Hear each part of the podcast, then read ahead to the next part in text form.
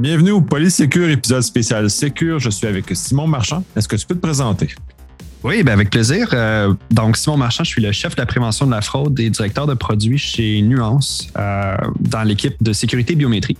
Je suis un expert en fraude qui se spécialise dans les questions de vol d'identité. Je fais ça depuis à peu près euh, une douzaine d'années. Donc, je fais ça dans des banques, des telcos. Maintenant, du côté de la technologie. Euh, Certified for Examiner, administrateur agréé. Donc, euh, je baigne vraiment dans cet univers-là depuis quelques années maintenant. Oui, c'est un domaine qui est, mettons, en pleine croissance, malheureusement. de quoi tu vas nous parler au Sécure?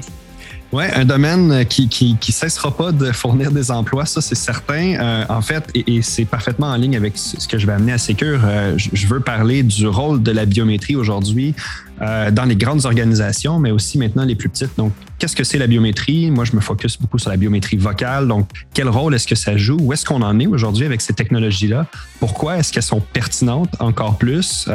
Et, et ça, ça vient vraiment en lien avec la façon dont la fraude a évolué dans la dernière décennie, on va dire.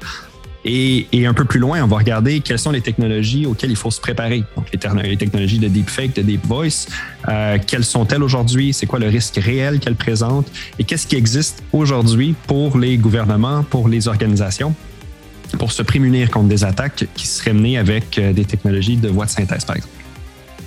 Très intéressant, surtout avec le deepfake qui est carrément le, nouveau trend qui commence déjà à être utilisé dans la fraude. On, a vu quelques cas aux États-Unis. Euh, très intéressant. J'imagine que tu vas, en aborder vraiment des cas d'exemple comme, comme ceux qu'on a vus. Ben, ce sera intéressant de parler des cas aux États-Unis parce qu'évidemment, c'est des cas qui frappent beaucoup l'imaginaire quand on parle de ce qu'on appelle la fraude du président, donc des gens qui se font voler des dizaines de millions de dollars.